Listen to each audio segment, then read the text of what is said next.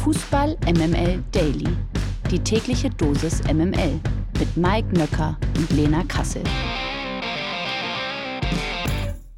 Einen wunderschönen guten Morgen zusammen. Heute ist Freitag, der 2. Juni. Das hier ist Fußball MML Daily. Ich bin so ein bisschen verhalten im Ton. Ich sitze hier mit ganz vielen Leuten zusammen und produziere einen Podcast und versuche nicht jeden zu nerven. Und vielleicht ist das ja aber auch eine ganz gute Stimmlage, um euch einfach so in den, so langsam in den Tag zu wecken. Denn das ist das, was ich gehört habe, unter anderem auf dem Spobis, dass wir relativ oft, Lena Kassel, guten Morgen, relativ oft zum Aufwachen gehört werden. Guten Morgen! Sind jetzt alle wach? Die Lage der Liga.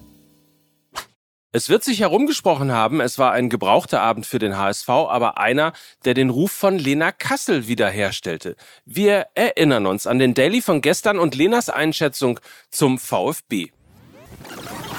Mit einer gewissen Grundaggressivität auf den Ball plus Standards und Flanken von außen kannst du dem HSV wehtun. Der VfB Stuttgart, und das denkt man immer so gar nicht, gehört zu den zweikampfstärksten Teams in der Bundesliga. Platz drei in der Statistik gewonnene Zweikämpfe und Sie haben mit Borna Sosa natürlich einen herausragenden Flankengeber und mit Girassi aus dem Spiel heraus und mit Mavropanos beim ruhenden Ball herausragende Abnehmer im Strafraum. Also Bereits nach 46 Sekunden sollte Orakelberger recht behalten. Nach einer Ecke von Sosa köpfte Mavropanos zum 1 zu 0 für die Schwaben ein. Ein Wirkungstreffer, von dem sich der HSV lange nicht erholte. Mehr noch, Stürmer Serhu Girassi hätte den Ruf von Lena schon in der ersten Halbzeit komplett wiederherstellen können. Aber eine hundertprozentige Frei vor Heuer Fernandes vergeben und dann noch einen Elfmeter, also quasi wieder frei vor Heuer Fernandes, ebenfalls vergeben. So ging es nur 1 zu 0 in die Halbzeit. Der zweite Durchgang gehörte dann komplett den Stuttgartern, die am Ende 18 zu 7 Schüsse insgesamt für sich verbuchen konnten und das Spiel, wie von Lena vorausgesagt, über die Außen entschieden hat. Vor allem Fürich und Sosa leiteten immer wieder über die linke Seite gefährliche Situationen ein. So in der 51. Minute, als Fürich Enzo Mio perfekt in die Tiefe schickt und dann auf den Ex-Hamburger Joshua Wagnermann zum 2 zu 0 auflegt. Drei Minuten später wieder Sosa, wieder Ecke, wieder Kopfball, dieses Mal Girassi, Endstand 3 zu 0. Eine tolle Reaktion, muss man sagen, von Girassi nach den beiden dicken Chancen, die er vergeben hat. Da tauchen andere Stürmer gerne mal unter nach solchen Situationen. Also 3 zu 0 für den VfB Stuttgart. Hätte höher ausfallen können ist dennoch ein dickes Brett für den HSV. Montag geht's in den Volkspark, aber der meistbenutzte Satz in den Interviews nach dem Spiel gestern im Fußball ist alles möglich. Bringt jetzt alles nichts. Wir haben noch ein Glücksspiel, Fußball ist alles möglich und wir müssen alles raushauen, wir müssen an uns glauben. MML International. Es geht Schlag auf Schlag in diesen Tagen. Bundesliga, Relegation, Europa League Finale und, und, und. Und morgen erwartet uns um 16 Uhr da schon das nächste echte Highlight. Denn im Champions League Finale der Frauen trifft der VfL Wolfsburg auf den FC Barcelona. Wir haben uns neben Lena heute die maximale Expertise für dieses Spiel ins Haus geholt und freuen uns sehr, dass die Kommentatorin dieser Partie heute bei uns zu Gast ist und ihre Einschätzung für diese Partie abgibt. Guten Morgen, Christina Rann. Guten Morgen. Moin, ihr beiden. Ja, freut uns wirklich sehr. Äh, ich weiß gar nicht, Christina, ist es dein erstes Champions League-Finale, was du kommentierst, oder bist du da schon routiniert? Ja, na klar bin ich routiniert. Das ist jetzt mein 20. Nein, das ist mein erstes Champions League-Finale, was ich kommentieren darf. Ich freue mich sehr. Witzigerweise äh, war ich aber 2014 tatsächlich in Lissabon dabei, als der VfL Wolfsburg zuletzt den Titel geholt hat. Und während jetzt das Stadion super schnell ausverkauft war, damals kann ich euch sagen, war es das noch nicht. Äh, da habe ich noch schön mit meinem Freund zusammen irgendwie für einen Zehner am Tag des Spiels noch ein Kärtchen bekommen. Und äh, damals haben sie ja gegen Türisse äh, gewonnen. Und ja, Martha spielte damals noch. Und die Fans haben alle, glaube ich, auch sich schnell Tickets gekauft, weil sie nochmal Martha sehen wollten. die wurde das ganze Spiel über abgefeiert. Also jetzt ein bisschen was anderes, aber irgendwie äh, witzig. Musste ich neulich auch gerade dran denken. Also erstes Champions League-Finale für dich. Ähm, unabhängig jetzt mal von der Partie, wie sieht's da bei dir äh, aus? Bist du da noch nervös? Kribbelt's? Ja, es kribbelt schon. Also ich glaube am Tag dann selber, also ich äh, werde ja heute anreisen und dann ähm, mich schon mal so ein bisschen noch mal mehr drauf einstellen. Aber es, es geht dann in der Sekunde vorbei, wenn ich weiß, dass ich gut vorbereitet bin. Also mitten in der Vorbereitung finde ich das eigentlich immer am, ich sag mal, aufregendsten, weil am Tag selber hat man dann so seine Routinen und im Stadion und dann quatscht man mit den KollegInnen und dann geht's glaube ich, auch relativ schnell los. Ne? Dann entscheidet ja auch immer das Geschehnis vor Ort, wie es einem dann so geht. Äh, insofern ist jetzt eher die spannendere Phase alle, die sich ein bisschen mit dem Frauenfußball beschäftigen, die wissen, dass der FC Barcelona äh, die Creme de la Creme ist. Also ich würde sagen, aktuell die beste Mannschaft der Welt. Und äh, der VfL Wolfsburg muss jetzt eben im Champions League-Finale ran. Wie stehen denn aus deiner Sicht die Chancen für den VfL Wolfsburg auf den Champions League-Titel? Ach, natürlich finde ich schon, dass so ein Finale immer das ausmacht, dass du es am Ende des Tages ja vorher gar nicht so genau sagen kannst. Und das ist ja das, was gut ist. Ich glaube aber, dass der VfL Wolfsburg da echt auf einem guten Weg ist. Also sie haben natürlich im Camp Nou mit diesem 1 zu 5 da in äh, der letzten Saison auch irgendwie so eine herbe Niederlage kassieren müssen. Aber wir erinnern uns, zu Hause haben sie dann schon 2 zu 0 gegen Barca gewonnen. Also insofern eine reifere Leistung. Ich glaube, sie haben ihre Erfahrungen dann gemacht, was daraus gelernt und können das jetzt nochmal mit ins Finale packen. Und deswegen kann ich mir vorstellen, dass Barca wird sich ja auch an diese Niederlage gegen Wolfsburg erinnern, ähm, dass da die Vorzeichen ganz gut stehen könnten. Vor allen Dingen, wenn man sich einen Plan zurechtlegt und klar, jede Spielerin wie immer mal so an ihr Maximum gehen muss. Aber ich kann mir schon vorstellen, dass da die Chancen echt realistisch sind. Also man darf natürlich jetzt nicht so einen Tag haben wie in der Bundesliga beim 0 zu 4 gegen Frankfurt. Da sind sie so ein bisschen auseinandergefallen. Das darf nicht passieren. Aber ich glaube auch, wenn sie die erste Viertelstunde erstmal überstanden haben, also weil Barcelona gerade so in dieser Anfangsviertelstunde in den großen Spielen echt sehr, sehr schnell getroffen hat, um schon mal gleich zu zeigen, hier, wo es lang geht. Ähm, wenn sie das schaffen, da so ein bisschen die Ruhe zu bewahren, dann rechne ich denen richtig große Chancen aus. Wenn wir mal tiefer ins Spiel reingehen oder auch in den FC Barcelona reingehen, aus der Sicht vom VfL Wolfsburg, was glaubst du, wo ist Barcelona verwundbar? Ich glaube schon, das ist jetzt auch im letzten Ligaspiel, äh, da haben sie das ja abgeschenkt gegen Madrid CFF, äh, dass sie gezeigt haben, dass in der Sekunde, wenn man wirklich dicht ans Tor kommt und hinter die letzte Linie, dass da halt was geht. Ne? Also mit einer schmissigen, kurzen, knappen Flanke irgendwie äh, in den Fünfer kann was gehen. Und vielleicht ist es auch manchmal ein Standard. Also ganz ehrlich, Alex Pop ist super kopfballstark. Das heißt, nimm noch die kurze Ecke, nimm sie mit.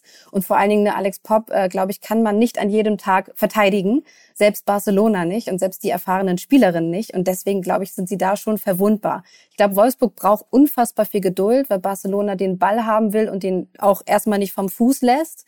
Aber wenn man dann eben weiß, dass man über ein, zwei Kontergelegenheiten kommen kann, da schätze ich sie auf jeden Fall verwundbar ein. Wo muss der VfL Wolfsburg am meisten drauf eingestellt sein? Also es gibt ja diese Abwehrspielerin, Mapi Leon heißt die, und die schlägt so wahnsinnig gefährliche diagonale Flanken. Ich finde das immer wieder beachtlich, wie satt die in den Strafraum kommen. Und selbst wenn du die dann verteidigt hast, wissen die anderen, da kommt irgendwas auf uns zu und äh, nehmen die dann auf. So, also das sind für mich die gefährlichsten Situationen, die Barcelona kreiert. Und dann hast du eine Aitana Bonmati, die beidfüßig ist. Das heißt, du weißt auch nicht genau, mit welchem Fuß sie abschließen wird. Ähm, das finde ich für die verteidigende Person immer etwas schwieriger, das auszurechnen. Und äh, natürlich diese mega geballte Offensive, dass du diese individuelle Qualität hast, die dich da überrollt. Ich finde es auch total spannend, was äh, beispielsweise so eine Lena Oberdorf in so einem Spiel, sollte sie denn Spiel, dem entgegensetzen kann. Ähm, finde ich, ist eine super wichtige Position, gerade auf Seiten der Wölfinnen. Aber ich weiß auch, dass sie sich natürlich darauf vorbereiten werden. Und vor allen Dingen, äh, Barcelona ist halt mehr als Alexia Putellas, ne, die ja auch äh, verletzungsbedingt lange gefehlt hat und es trotzdem nicht einen echten Leistungseinbruch gab bei Barcelona. Und es gibt ja diesen riesigen spanischen Block, also die kennen sich alle aus der spanischen Nationalmannschaft und sind deshalb extrem stark eingespielt. Und Mapi Leon, ich kann jedem empfehlen, schaut euch mal ein Highlight-Reel an. Das ist Wahnsinn, was die spielt. Das sehe ich selbst bei den Männern so nicht. Die ist fast eine Sechserin, Innenverteidigerin und manchmal ist sie auch noch Zehnerin. Also eine richtig äh, begeisternde Spielerin solltet ihr auf, euch auf jeden Fall mal anschauen. Und ich weiß nicht, Christina, kriegen wir noch einen Tipp von dir oder machst du sowas nicht? Darf ich tippen auf meiner Position jetzt da oben? Das Schöne ist doch bei internationalen Spielen, glaube ich, geht das. Also Wollte ich gerade sagen. Auf jeden Fall für das deutsche Team tippen. Äh, insofern, ja, vielleicht wird's irgendwie echt so ein, so ein 2-3 oder sowas. Also schon, schon torreich äh, dass es ordentlich klingelt. Das wäre natürlich, glaube ich, für alle Fußballfans irgendwie cool. Und am Ende macht es dann Wolfsburg. Ich glaube, das finden wir auch gar nicht so verkehrt. Ich würde sagen, Haken dran. Oder? Gekauft. Ja, voll, voll gekauft. Wenn wir dich nämlich schon mal hier haben, müssen wir auch noch mal kurz über den Transfercoup der Bayern sprechen. Pernille Harder und Magdalena Eriksson wechseln nämlich von Chelsea zu den Bayern-Frauen. Ähm, auf wen dürfen sich da die Bayern-Fans freuen? Ja, sie dürfen sich auf zwei absolute Weltklasse-Spielerinnen freuen und großes Publikum zieht große Spielerinnen. Die beiden haben eben auch gesagt, dass sie gesehen haben, was in der Bundesliga los ist, wie viele Fans ins Stadion kommen, haben da wieder Lust drauf. Pernille Harder kennen wir ja noch aus Wolfsburg. Äh, die ist nach drei Jahren jetzt endlich wieder da. Ich sage bewusst endlich, weil ich glaube, dass die beiden Spielerinnen der kompletten Liga gut tun werden. Das sind schon äh, Leuchttürme, die sind natürlich sofort einsatzfähig, wissen, worauf es ankommt, haben eine internationale Erfahrung, natürlich sondergleichen, beide zusammen. Und das zeigt wieder, dass die Bundesliga echt eine Strahlkraft hat. Und das finde ich ein sehr, sehr starkes Signal. Ist aber natürlich auch besonders eine starke Leistung von Bianca Rech und ihrem Team, die da wirklich einen super Job gemacht haben, diese zwei Ausnahmen Ausnahmetalente zusammen zu verpflichten. Äh, die beiden sind ja auch privat liiert und deswegen ist es natürlich auch ein super Angebot, wenn du beide bekommen kannst und sagst, wir bieten aber auch beiden von euch ja auch genügend Einsatzzeiten, ähm, dann Eriksen in, in der Abwehr und Pernil dann im Mittelfeld eher. Ähm, und das ist schon wirklich stark. Und beide haben auch gesagt, dass sie das Gespräch mit dem Trainer, mit Alex Strauß, besonders gut fanden, dass der sie noch überzeugt hat. Also auch da ein guter Job und er als Norweger, dann ist es irgendwie so ein bisschen die Nord Connection, äh, die da jetzt bei den Bayern unterwegs ist. Und ich bin sehr gespannt, wie sehr sie da die Liga rocken werden und jetzt nicht nur in der Liga, sondern die Champions League steht für die Münchnerin natürlich in der nächsten Saison auch auf dem Programm. Bevor wir uns auf die beiden freuen, freuen wir uns erstmal auf dich und natürlich die beiden Teams vom VfL Wolfsburg und dem FC Barcelona. Christina, vielen Dank. Wir hören dich äh, am Nachmittag bei der Zone, live aus Eindhoven. Anstoß ist, wie gesagt, um 16 Uhr morgen Nachmittag. Und genieß es, genieß es, Christina. Das ist der beste Tipp. Das nehme ich sehr, sehr gerne mit. Danke euch. Pokalgesetze. Schalten wir aus Eindhoven direkt nach Berlin vors Olympiastadion. Samstagabend 20 Uhr DFB-Pokalfinale RB Leipzig gegen Eintracht Frankfurt. Beide Clubs pflegen ja durchaus ein besonderes Verhältnis zum Pokalfinale. Auf der einen Seite RB Leipzig, die Titelverteidiger, auf der anderen Seite die Frankfurter, die ja 2018 mit diesem irren Erfolg im Finale gegen die Bayern so ein bisschen alle überraschten. Und auch hier wollen wir heute mit jemandem sprechen, ähm, dem, glaube ich, dieses Finale sehr am Herzen liegen dürfte. Äh, schließlich ist er ein großer Eintracht-Fan. Wir begrüßen mit einem donnernden Applaus Moderator und Podcaster Sebastian Emerget. Guten Morgen. Guten Morgen. Ja, äh, einen wunderschönen guten Morgen, liebe Lena, und äh, ganz herzlichen Dank für die Einladung. Und äh, hallo Mike. Sebastian. Mike ist auch da. Ja, aber Lena ist natürlich wichtiger, ähm, zumindest äh, wenn es hier um Fußball geht und so weiter. Ne? Ähm, Na klar. Pokalfieber, wie, wo befinden wir uns gerade auf einer Skala von 1 bis 10? Ähm, also ich könnte jetzt ganz arrogant sagen, dass ich es ja mittlerweile schon gewohnt bin. Also ich meine, vier Finalteilnahmen, zwei Halbfinals, zwei große Titel, äh, einmal den Nationalpokal und so weiter und so fort. Aber nein, so ist es nicht. Ich weiß das immer noch sehr zu schätzen, dass das als äh, Fan von Eintracht Frankfurt alles andere als äh, normal ist. Ähm, dementsprechend ist mein, ähm, mein Level und die Einschätzung immer tief stapeln bei der Eintracht, weil bei der Eintracht eben auch alles schiefgehen kann. So, Frankfurt hört man sehr deutlich raus, aber wenn du deine Fanbrille mal kurz beiseite legst, wie stehen denn die Chancen für Eintracht Frankfurt morgen auf den Pokalsieg? Also ich glaube ehrlicherweise ähm, tatsächlich gar nicht so schlecht, weil ähm, wenn ich das jetzt wirklich mal nicht aus der Frankfurt-Brille äh, sehe, sondern mit meinem bescheidenen Fußball, äh, mit meiner bescheidenen Fußballkenntnis analysiere, würde ich sagen, Frankfurt stand äh, jetzt zuletzt in zwei Pokalfinals und hat die auch gewonnen.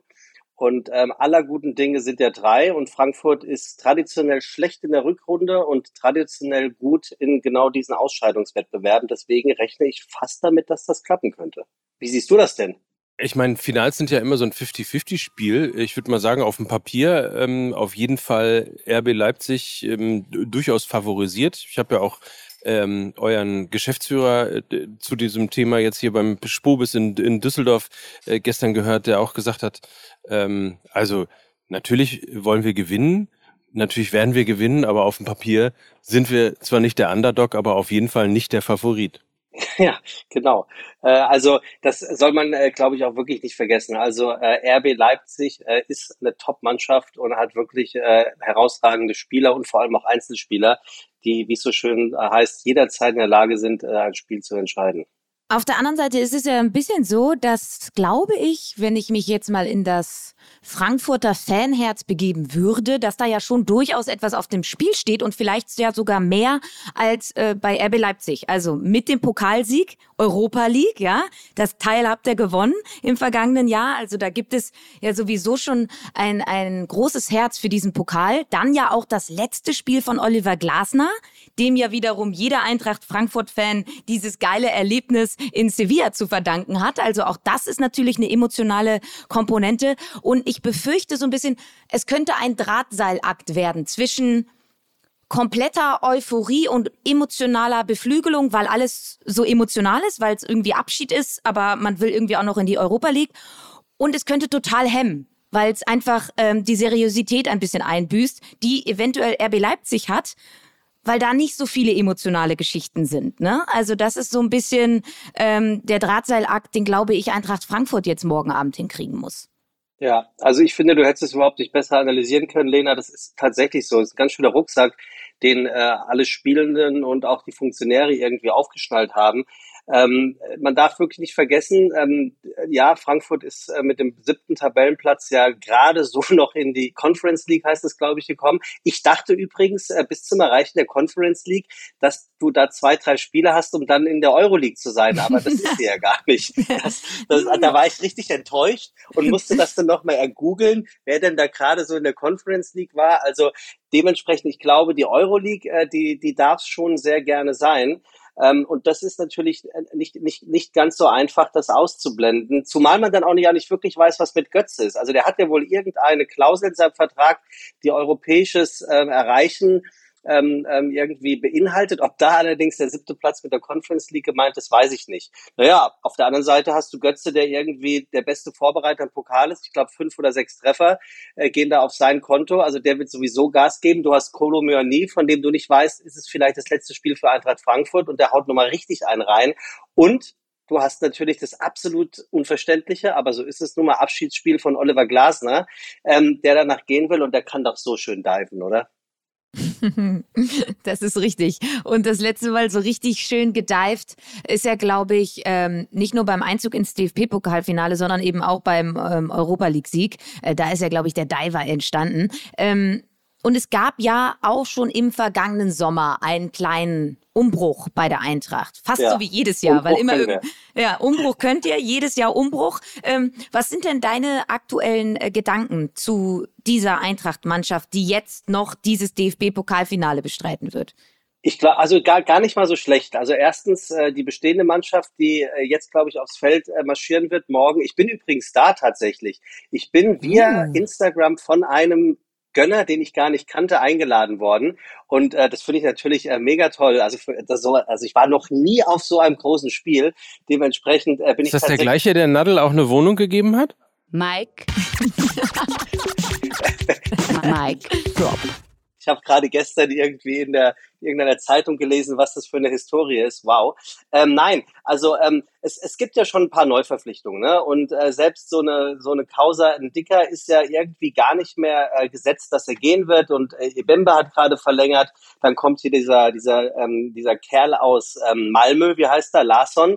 Da habe ich mir ein paar YouTube-Videos reingepfiffen. Also Kurzpass kann der und Abschluss auch. Und ähm, ich, ich glaube fast, wenn die Eintracht eins neben äh, Finals kann in der K.O.-Runde, ist es, Umbrüche zu überstehen. Also sie haben es ja, guck mal, Kovac war weg, wir haben gedacht, das war's. Hütter war weg, wir haben gedacht, das war's. Bobic war weg, wir haben gedacht, das war's. Jetzt geht Glasner und ähm, Topmöller wird höchstwahrscheinlich äh, Stand heute kommen. Ich glaube, irgendwie gehört das zur Eintracht dazu. Nur mit dem Unterschied, dass es immer seriös abläuft seit neuestem. Das ist richtig. Ähm, ruhig, ja. Das ist äh, eigentlich die andere Eintracht, ne? Also war ja mal anders, muss man ja mal so sagen. Ich bin damit groß geworden, wo Maurizio Gaudino noch bei Stern TV festgenommen worden ist, weil er Ferraris verschoben hat. Sehr gut. Schön, dass du es nochmal dran erinnerst an die alten Zeiten.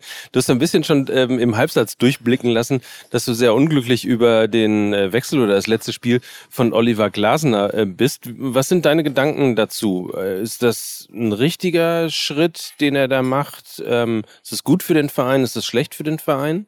Ich verstehe es nicht wirklich, Mike. Also der offizielle Grund ist ja, ähm, dass der äh, Diver äh, zum Finaleinzug äh, einfach aufgestoßen hat und man musste ihn einfach rauswerfen. Das ist, glaube ich, der, der, der schlimmste Grund. Ich, ich verstehe es nicht. Also ähm, ich weiß nicht, ihr kennt euch doch noch viel, viel besser aus. Muss da irgendwas vorgefallen sein, über das man einfach nicht spricht? Ich glaube, man munkelt ja so ein bisschen, dass es halt so ist, ähm, dass Oliver Glasner schon auch ein wenig in den Wirkungsbereich von Markus Krösche eingegriffen hat, beziehungsweise zumindest verbal. Ähm, es gab zahlreiche öffentliche Aussagen, vor allen Dingen auch öffentliche Aussagen von ihm, die man durch die Blume hätte so lesen können, dass er ständig Kritik am Kader äußert. Ähm, ja, ich probiere ja zu trainieren, aber Qualität kann man nicht trainieren. Wenn du sowas sagst, dann wird das dem Manager, der den Kader zusammengestellt hat, jetzt nicht so sonderlich gut gefallen. Und ähm, dementsprechend ist es ja auch schon so in Wolfsburg gewesen, dass Oliver Glasner immer mal gerne in den Wirkungsbereich des Sportdirektors, des Sportvorstandes eingreift. Und deshalb hat Mike auch gesagt, Oliver Glasner wäre ja eigentlich perfekt in der Premier League aufgehoben, weil da hast du halt ein ganz anderes Trainerprofil. Du bist auch Manager, du kannst äh, Transferentscheidungen mittreffen. Äh, Und das ist in Deutschland einfach anders. Und ich glaube, da ist Oliver Oliver Glasner nicht nur in Wolfsburg, sondern jetzt auch in Frankfurt ähm, auf verschlossene Türen gestoßen. Und deshalb gab es Krach zwischen Krösche und auch Glasner. Und man hat sich dann ähm, dazu entschlossen, getrennte Wege zu gehen, weil, glaube ich, Krösche ein bisschen am längeren Hebel saß. Ja, also das, das, das, das äh, hört sich alles sehr logisch an und äh, da wird wahrscheinlich auch äh, sehr viel Wahres dabei sein, um die Frage von Mike ganz kurz zu beantworten. Ich finde es echt tatsächlich ein bisschen schade, aber ich muss auf der anderen Seite auch sagen, ich vertraue den der Eintracht, also den, dem, dem Vorstand, den Menschen, die da oben sitzen, mittlerweile wirklich so sehr, dass ich glaube, sie tun das Richtige und sie handeln für den Verein. Und auch da haben sie ja gelernt, alles, was mit Hütter schief ging an, an Zeitpunkten, ähm, einer, einer, einer Veröffentlichung der Trennung. Alles, was mit Bobic schief ging. Dieses Mal hat es die Eintracht wirklich geschafft, Ruhe in den Verein reinzubringen. Und siehe da, auf einmal waren es sieben, äh, sieben Punkte aus drei Spielen. Jetzt wartet noch das große Finale. Also vielleicht haben sie wirklich das letzte, äh, dieses Mal das gerade noch so richtig gemacht. Das ist irgendwie so mein Gefühl. Aber es ist schade um Glasner, wirklich, wirklich schade. Um mal hier so einen Beckmann-Moment noch mit reinzubringen, der Name Topmöller in Frankfurt, was macht das mit dir? Mit dir? Ich kann mich noch erinnern, der wurde ja einmal, äh, äh also erstmal, erst ähm, erstmal muss ich sagen, der Name Topmöller macht mit mir natürlich sehr viel. Also es, es ist ja, sein Vater hat die Eintracht äh, lange Zeit trainiert. Äh, damals spielten wir noch äh, in sehr weiten, sehr schönen Puma-Trikots und hatten, glaube ich, noch die Höchst AG als Sponsor mit OE geschrieben. Also das waren, waren wirklich noch irre Zeiten. Und dann hatte ich den Dino Topmöller gar nicht so richtig auf der Uhr und habe den so ein bisschen gegoogelt und dann ist mir aufgefallen, ähm, das ist ja ist ja mittlerweile auch schon ein richtig gestandener äh, Fuß, Fußballlehrer. Und äh, um das mal äh, im Beckmannschen Stil weiter äh, fortzuführen, da werden sie sich schon was bei gedacht haben. Äh, wir haben darüber gesprochen. Ähm, das Einzige, was, also ich habe natürlich auch nochmal seine Vita angeguckt, weil mich hat dieser Name komplett überrascht. Und ich habe dann geguckt, wann war er überhaupt mal Cheftrainer? Ne? Und dann habe ich gesehen, dass er in Luxemburg ja sogar Meister geworden ist. Ich glaube, ich hoffe, ich, ich spreche es richtig aus, mit dem FC Düdelingen was in etwa so klingt wie der fiktive Verein in einem Dagobert Duck Buch und von daher weiß ich nicht so recht, was ich von Dino Topmöller als Cheftrainer halten soll, wenn er beim FC Düdelingen seine letzte Cheftrainerstation hatte. I don't know. Ja, also ich denke mir, irgend, irgendwo muss man dann anfangen, Cheftrainer zu werden. Äh, würde ich mir jetzt aussuchen, würde ich mir jetzt auch nicht meine Eintracht dafür aussuchen. Aber ich finde ehrlicherweise auch das steht für den Mut äh, auf der einen Seite und auch äh, für den Ideenreichtum auf der anderen Seite von der Eintracht. Also die sind ja mittlerweile im Scouting und da gehört der Trainerbereich ja ähm, äh, mittlerweile natürlich auch voll dazu. Da, da hat sich die Eintracht ja wirklich einen Namen gemacht. Also da kann ich gerne nochmal äh, Kolomyr nie anführen, aber auch, ob das jetzt Jovic gewesen ist äh, oder Aller. Also da hat die Eintracht in den letzten Jahren wirklich, äh, n, n, sorry to say that, echt äh, eine Trüffelschweinnase bewiesen und ähm, hat, hat da wirklich äh, gestandene Spieler und, und auch, auch mit Nico Kovac, also der ist bei der Eintracht, der ist richtig groß geworden und bei Bayern dann wieder richtig klein. Und ja auch mit Mario Götze Mut bewiesen und ihn auch wieder hinbekommen, ja. wie man so schön sagt, äh, so dass er auch eben wieder erfolgreich in Deutschland spielen kann. Also insofern, ähm, ja, viel richtig gemacht bei Eintracht Frankfurt. Mal gucken, ob sie denn morgen Abend dann auch alles richtig machen. Ja, ich bin, bin gespannt. Ja, du bist gespannt. Du darfst, wenn du magst, gerne auch noch einen Tipp äußern. Freuen wir uns immer sehr drüber. Ich liege immer falsch und deshalb frage ich dich. Wie geht das Spiel aus? Nee, dann machen wir, ich mach's mir ganz einfach. Wenn du immer falsch liegst, dann hätte ich jetzt gerne den Tipp von dir auf äh, Leipzig. Weil dann okay, haben wir es doch. Da, ja klar, okay. Dann, ähm, ich glaube, das ist auch im Sinne einiger Fußballfans, wenn ich jetzt einfach sage 3-1 Leipzig und es geht genau andersrum aus. Ich werde morgen Abend im Leipzig-Trikot dieses Spiel verfolgen und wir wissen ja, wie das in den vergangenen zwei Wochen gelaufen ist. Vor zwei Wochen im Hertha-Trikot, letzte Woche im Dortmund-Trikot. Der Ausgang ist bekannt. Also ich werde mich dann in deinem Sinne, Sebastian, morgen Abend mit RB Leipzig-Trikot auf die Couch stellen. Trink sicherheitshalber noch einen Wodka-Rasenball und dann läuft das. Der Rasenball ist sehr schön. Mike, Mike was tippst du? äh, ich tippe auch auf Leipzig. Aber jetzt wirklich oder äh, um, um äh, falsch zu tippen? Nee, ich glaube am Ende schon. Dass ich, also ich würde mal gerade sagen, vom Momentum her, von der aktuellen, äh, von, von der aktuellen Leistungsperformance, äh, die die Mannschaft hat, ähm, also da muss schon einiges im, Schief, im, im Spiel schieflaufen, dass äh, Leipzig nicht, nicht gewinnt. Also ich tippe tatsächlich ganz ehrlich auf die Eintracht, äh, weil ich glaube, dass es äh, drei Säulen gerade gibt, äh, die extrem wichtig sind. Das ist einmal tatsächlich Glasner, der soll mit einem Sieg verabschiedet werden. Die zweite Säule ist Kevin Trapp, der in Finals sowieso immer über sich herauswächst und genau diese Dinge hält, die man nicht halten kann. Und ich glaube, dass äh, Kolo Myani das zweite Finale äh, in, in diesem Jahr oder in den letzten paar Monaten, wann war die WM? Dezember, äh, hat, dass er das wirklich äh, mit, mitprägend entscheiden wird. Und deswegen tippe ich auf ein 2 zu 1 für Eintracht Frankfurt. Danach kann nichts mehr kommen. Das Drei-Säulen-Modell präsentiert von Sebastian E. Merget. Wir werden das eventuell nochmal ausleihen. Ähm, vielen Dank für deine Einschätzungen. Das hat richtig Spaß Gerne. gemacht. Und ähm, natürlich wollen wir noch auf deinen fantastischen Podcast Fiete Gastro hinweisen, den du ja gemeinsam mit Tim Melzer machst. Ähm, hört da äh, gerne mal rein. Und äh, ich wünsche dir jetzt viel Erfolg für morgen, Sebastian, ja, und starke Nerven. Ja, Vielen Dank und äh, noch in eigener Sache. Ich werde natürlich mit der Deutschen Bahn äh, fahren und auch diesen Podcast darf ich ja hosten unterwegs mit.